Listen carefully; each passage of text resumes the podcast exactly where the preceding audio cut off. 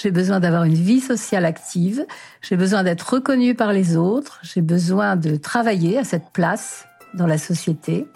Mais il faut que je pense aussi à cet autre aspect de, de moi, cette importance de l'art, de la création et de la transmission.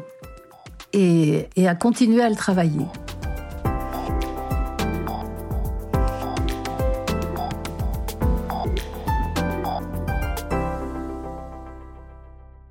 L'arrivée à la retraite est un moment de bilan.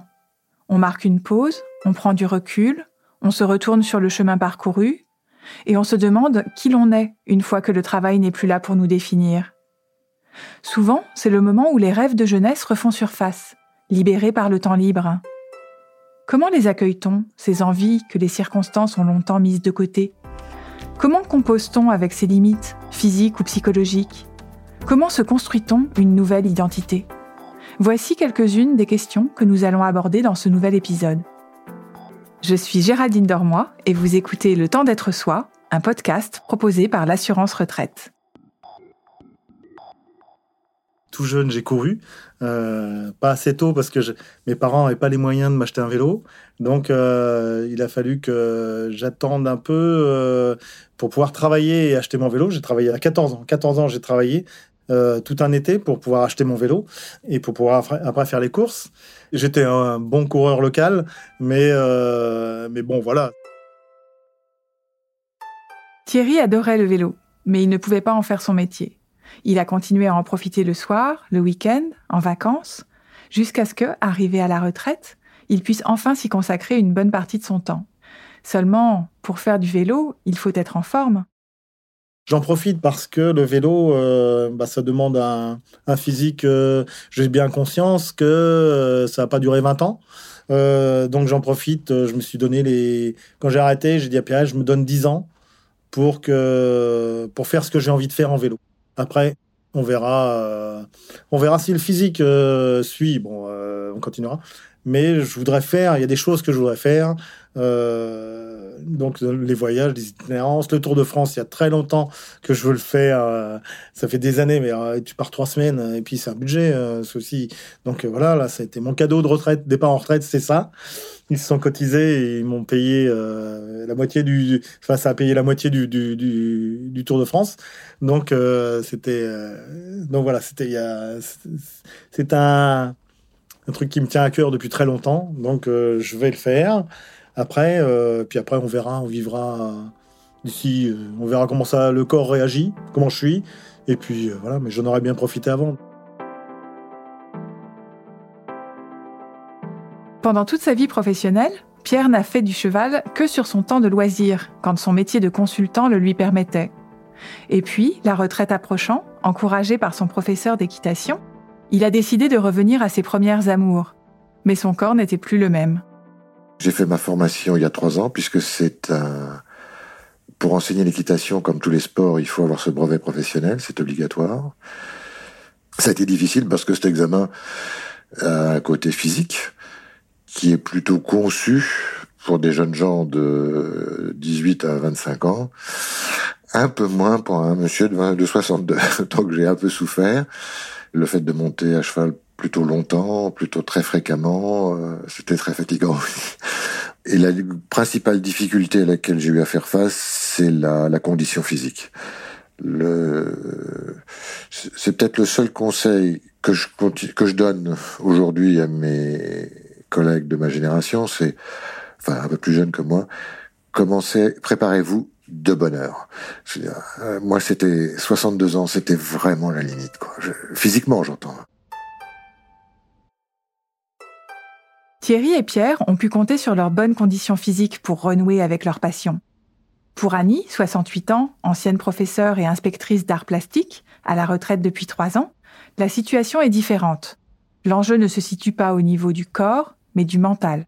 Quand nous nous sommes installés dans la maison dans laquelle nous habitons actuellement depuis 20 ans, euh, j'ai voulu faire construire un petit atelier euh, dans le jardin pour plusieurs raisons. Bon, d'abord parce qu'effectivement, euh, bon, je suis quand même une plasticienne, même si je suis une plasticienne qui ne produit pas beaucoup. Donc il fallait que le lieu existe, que l'espace d'accueil euh, un peu vacant existe. Donc cette histoire d'atelier, voilà, c'était voilà, l'atelier, c'est le lieu du désir, c'est le lieu où euh, on trouve certainement beaucoup un épanouissement personnel. Donc voilà, donc euh, j'ai tenu vraiment à avoir un atelier dans cette nouvelle maison, dans le jardin, petit. Et euh, j'y ai travaillé hein, quelquefois, mais j'y ai travaillé dans le cadre de production presque scolaire, hein, quand j'ai passé la grecque par exemple, pour, euh, pour préparer ce que je voulais présenter, etc. Puis de temps en temps, pas suffisamment à mon goût, et c'est vrai que j'espérais, j'imaginais que, que quand je serais à la retraite, justement, je pourrais passer plus de temps dans cet atelier. Mais avant, il fallait que je le range parce que dans cet atelier, c'était accumulé tout un sorte de chaos. Euh, il servait un peu de lieu de rangement. Il y avait quand même un petit espace pour créer, mais pas tant que ça. Et ça, ça a mis du temps, beaucoup de temps, beaucoup de temps.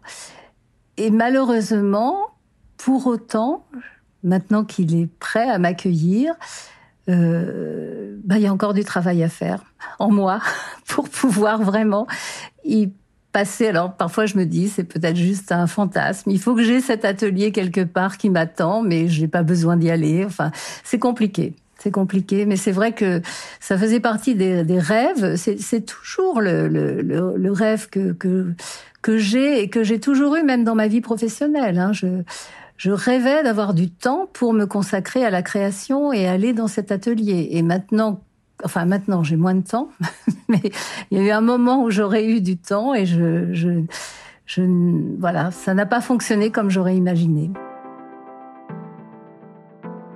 La prise de retraite, c'est justement la cessation d'une activité professionnelle. Benoît Verdon, psychologue, a travaillé avec de nombreux patients retraités. Le retour aux rêves d'adolescence et d'enfance est selon lui un phénomène fréquent.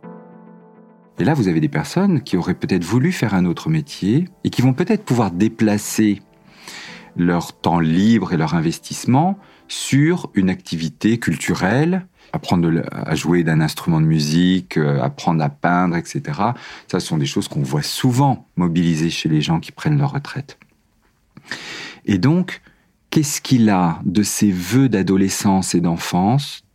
Qu'est-ce qu'il en reste comme trace Et qu'est-ce qui justement risque là de rattraper ces personnes, de se dire mais euh, je m'étais dit je le ferai plus tard, et finalement c'est peut-être trop tard. Voilà, ça c'est une question qui est, est renvoyée à chacun et chacune d'entre nous. Chacun a nourri ses propres voeux, a peut-être d'emblée renoncé à en satisfaire certains, mais dans le secret, dans le fort intérieur de nos vies, euh, se retrouver à la retraite est peut-être tout à la fois une seconde chance, et en même temps, au contraire, l'aveu que la satisfaction n'est plus possible. Voilà, chacun est invité à discerner en lui euh, ce qui ce qui se joue là. Je pense que pour certaines personnes, ce qu'elles ont pu vouloir accomplir et faire de leur vie, qui est sans doute pétri d'idéaux impossibles à réaliser, mais en même temps, c'est des modèles identificatoires extrêmement porteurs. C'est ça qui fait aller de l'avant, c'est d'avoir envie de se dépasser. Euh, le, pour certaines personnes, en effet, il y a un apaisement avec la, venue de la retraite. Un apaisement parce que finalement, il y a des choses qu'on aurait voulu faire, qu'on n'arrive pas à faire ou qu'on ne pourra plus faire, et tant pis. La vie n'en perd pas pour autant son intérêt. Justement, toute l'énergie que j'aurais pu mettre là, eh ben, je peux essayer de la déployer ailleurs. Pour d'autres, au contraire, c'est un affrontement intérieur d'une redoutable violence, puisque parfois les idéaux qui ont participé à construire la vie en termes de réalisation sociale, de performance professionnelle, sont tellement pris d'une intransigeance où l'idéal est confondu avec la perfection et l'excellence. Et si on n'est pas parfait et excellent dans ce qu'on fait, on ne vaut rien. Et ça, ces idéaux malmènent les personnes qui prennent leur retraite parce que euh, la vie à la retraite n'est pas la vie à 20 ans. Ça ne veut pas dire qu'il n'y a pas des choses à reconstruire, mais là encore, vous voyez, c'est ce travail de tissage intérieur entre ce que j'accepte de déconstruire de ce que je faisais avant et de ce que je peux de fait, parce que j'ai déconstruit, que je peux construire de nouveau. C'est cet assemblage-là, toujours très singulier, qui, qui doit se mettre en place. Ce que je retiens des paroles de Benoît Verdon, c'est que cette confrontation avec nos rêves de jeunesse peut s'avérer douloureuse, mais salutaire. Avec le temps, on s'allège et on s'ancre dans le présent. J'ai pas la nostalgie de d'idéaux durant, euh, je sais pas, mon enfance ou mon adolescence. Euh, je crois que j'ai plutôt un parcours où j'ai fait toujours ce que j'avais l'impression que je devais faire bien. Fabienne, 60 ans, est agricultrice. Je l'ai rencontrée quelques jours avant son départ à la retraite. Elle était sur le point de passer la main de l'exploitation familiale à ses enfants et de se lancer en tant que coach, toujours dans le secteur de l'agriculture. J'ai pas mal assisté mon mari, tout ça. Peut-être je me sentais pas vraiment, euh, comment dire, à, utiliser toutes mes ressources. il y avait peut-être un petit quelque chose comme ça, et qu'aujourd'hui je le découvre. Donc, euh, je, trouve que mes idéaux, je les, découvre aujourd'hui, en fin de compte. Et je, trouve ça super. Enfin, moi, j'invite les gens euh, à, le faire. Euh, c'est bon à tout âge. Je pense pas qu'il y ait un moment à la retraite où on peut se dire Ouais, je suis peut-être en décalage avec les autres. Moi, je pense pas qu'il y a un moment donné où on puisse dire euh, là, euh, voilà, euh, on a le temps, on a de la disposition pour pour faire ça. moi, j'invite plutôt les personnes à le faire bah, dès qu'elles en ont envie, dès qu'elles sentent que c'est le moment, que ce soit à cause d'un pépin de santé, que ce soit à cause d'une autre difficulté ou d'un mal-être. voilà, je trouve qu'on peut le faire à, tout moment, en fin de compte. C'est plein plein de perspectives en fin de compte, euh, là, cette troisième tranche de vie. Ce n'est pas le philosophe François Galichet qui contredirait Fabienne. À 77 ans, l'auteur de Vieillir en philosophe, aux éditions Odile Jacob, prône lui aussi une démarche d'ouverture vers la nouveauté. Le temps de la retraite, c'est peut-être euh, aussi le moment d'avoir ce qu'on pourrait appeler des identités plurielles. C'est-à-dire que quand on est actif, euh, on se définit essentiellement par son travail, et puis aussi, bien sûr, heureusement pas que par le travail, mais aussi par la famille, hein, par son rapport amoureux, par les enfants que l'on a. Euh, donc la famille et le travail sont vraiment, les deux grands piliers, les deux piliers essentiels euh, de l'identité de soi quand on est actif. Et ces deux piliers, finalement, ils s'effondrent quand on part à la retraite. Le travail, puisqu'il n'y en a plus, bien sûr, et, même la famille, parce que les enfants partent, ou sont déjà partis d'ailleurs, au loin, euh, euh, que le rapport même amoureux, sans s'étioler, bah, prend des formes différentes, disons et peut-être moins intense quelquefois. Et donc, effectivement, il faut trouver d'autres piliers. Et là, je crois que c'est important que ces piliers soient multiples. Il faut arriver à diversifier en quelque sorte sa mise. C'est un peu la métaphore du jeu dont on parlait aussi tout à l'heure. Je me souviens d'un retraité qui me disait, moi, j'ai divisé grosso modo, hein, c'était pas, mais il était ingénieur de formation, donc un peu matheux. J'ai divisé ma vie en quatre parties et je l'ai annoncé à tout le monde, à ma femme, à mes enfants. Une première partie, un, premier quart, c'est continuer ma vie professionnelle sous une autre forme, c'est-à-dire qu'il continue à faire des, des, des consultations, du, des, qu'on appelle ça, des expertises euh, rémunérées euh, dans le prolongement, en quelque sorte, de son travail. Le deuxième quart, c'est les loisirs, donc euh, voyager, euh, aller au cinéma, au théâtre, etc. Le troisième quart, c'est les enfants, euh, mais pas plus qu'un quart, hein, voilà. Et puis le quatrième quart, c'était les engagements associatifs ou bénévoles. Et donc, en quelque sorte, il organisait sa vie pour qu'il y ait, en quelque sorte, la possibilité de, euh, comment dirais-je, de, faire jouer les piliers les uns par rapport aux autres. Hein. Je veux dire, je me définis pas uniquement par mes loisirs, ni par ma famille, ni par la continuation de mon travail, mais par, par tout ça à la fois. Et donc, je crois que c'est bien d'avoir cette identité plurielle, hein, de, ne plus être un seul, mais plusieurs, en, en un seul, bien sûr. Pour Pierre, l'un de ces piliers dont parle François Galichet, c'est l'engagement. Ce n'est pas parce qu'il est à la retraite qu'il doit cesser d'apporter son savoir-faire à la collectivité. Je souhaite être un contributeur pour des raisons morales, d'éthique personnelle, et de narcissisme. Quand je me regarde, je vais dire, Pierre, tu n'es pas quelqu'un qui un pur consommateur, mais tu es quand même aussi quelqu'un qui contribue à deux niveaux. D'abord en créant de la valeur ajoutée économique, et puis deuxièmement en transmettant tout ce qui t'a été enseigné pendant 45 euh, ans, et ça a de la valeur. Et tous mes cavaliers ont la gentillesse de bien vouloir me, le font savoir. Euh, je suis plutôt fier de la valeur euh, mentale, voire sentimentale, de, de ce que j'apporte à mes élèves. Pierre prend cet engagement extrêmement au sérieux. Et tant pis si ça doit impacter la plupart de ses week-ends. Professionnellement, j'ai hérité des élèves d'un lycée qui viennent euh, trois fois par semaine. Et donc, si je veux m'absenter plus d'un week-end, il faut que ça soit pendant les vacances scolaires. Alors j'ai pris un engagement et je le tiens. C'est-à-dire je ne suis pas malade, je ne suis, je crois que depuis trois ans j'ai jamais été une fois absent. Euh, je me sens investi du rôle de professeur, ce qui est le cas. Hein. je suis professeur d'une option euh, du équestre pour le lycée.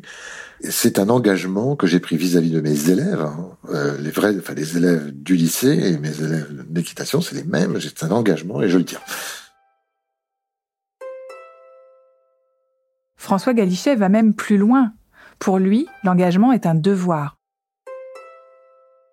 je crois qu'il ne faut pas quand même complètement oublier que la retraite, c'est quand même euh, l'expression d'une solidarité et que donc il faut garder un peu cet esprit solidaire et donc euh, considérer que continuer à être actif, c'est aussi, je dirais, presque un devoir. Hein. Euh, j'ai bénéficié de la solidarité de ceux qui m'ont précédé. Il est normal que je fasse des activités au profit euh, de ceux qui me succéderont, des générations qui me succèdent.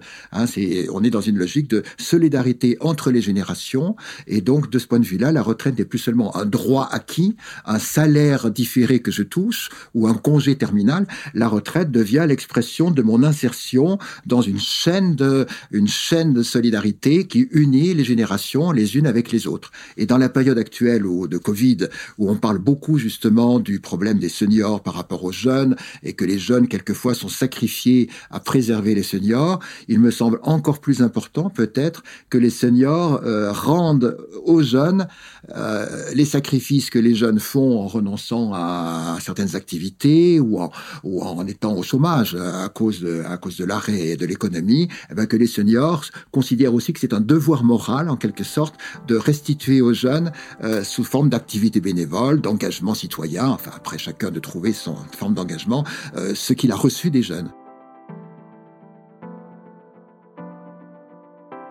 Pour Annie, cet engagement s'inscrit dans la continuité de son métier d'enseignante, mais cette fois au sein de sa collectivité territoriale. Dans ma recherche de sens, de perspective, euh, j'ai croisé, j'ai croisé la politique. Bon, ça ne veut pas dire que j'en faisais pas d'une certaine manière, mais euh, à un moment, bon, pour euh, une rencontre avec une lecture, euh, et parce que la situation nationale, mondiale, écologique me préoccupe énormément, parce que je crois que quand on est prof, on est on est dans la transmission et c'est pas parce qu'on n'est plus prof qu'on n'est pas toujours dans cette espoir de transmission qu'on n'est pas toujours dans l'anticipation de ce qui va se passer, de ce qu'on voudrait apporter aux jeunes ou en quoi on voudrait les accompagner hein, vers cet avenir. Euh, il y a ma fille, évidemment, mais il y a tous les autres. Hein. Il y a tout le, monde qui est en train de se construire ou de se détruire, j'en sais rien. Enfin bref, j'avais envie d'y avoir ma part, toujours. Je, je, je crois que je ne sais pas faire autre chose d'une certaine manière. Et j'ai pensé que peut-être un engagement politique un peu particulier, euh, voilà, pour un parti qui avait des valeurs différentes, qui voulait pas être dans le, les enjeux de pouvoir, etc., euh, etc. Voilà. Donc j'ai pensé que ça, je pouvais trouver ma place là, une petite place en tous les cas. Et voilà. Et c'est comme ça que de fil en aiguille, je j'ai été embarquée progressivement parce que j'ai participé à des groupes de réflexion sur la culture, l'éducation euh, dans l'équipe municipale actuelle euh, rouennaise, euh, dans une délégation qui concerne justement l'éducation. Pour moi, les activités associatives, c'est ni du travail, ni du loisir. Ce serait en quelque sorte un troisième domaine qui me paraît en effet important de, ne pas oublier dans, dans les activités qu'on engage à la retraite. Et il y a quand même euh, un aspect, je dirais, d'engagement moral, encore une fois, et citoyen ou civique dans les activités associatives. Voilà. Mais c'est ma conception. Hein. Je ressens ça comme un besoin moral, une exigence morale, un devoir moral. Mais je peux très bien dire non, euh, j'ai d'autres soucis, j'ai d'autres préoccupations, je ne vais pas aider cette personne-là, j'en aiderai d'autres éventuellement. Voilà, donc j'ai le choix, j'ai un certain choix. Alors que dans le travail, je n'ai pas de choix, je fais ce qu'on me demande de faire. La retraite représente un moment de quête de soi, un cheminement vers l'équilibre. Je me dis que, voilà, je, je pense que j'ai besoin des deux. J'ai besoin d'avoir une vie sociale active. J'ai besoin d'être reconnue par les autres. J'ai besoin de travailler à cette place dans la société.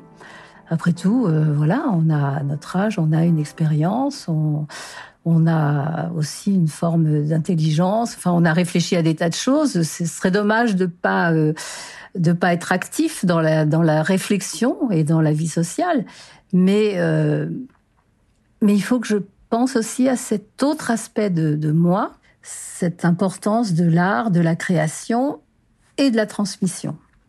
Et, à continuer à le travailler. Je, je, voilà, je, baisse pas les bras, je baisse pas les bras, euh, et puis je continue. Enfin, je continue dans mon travail et ma recherche là-dessus. J'ai, pas abandonné l'idée que euh, qu'il faut que j'arrive à concilier les deux, c'est-à-dire pas rêver que je ne ferai que ça, que c'est là le bonheur. Mais il faut que j'arrive à concilier les deux.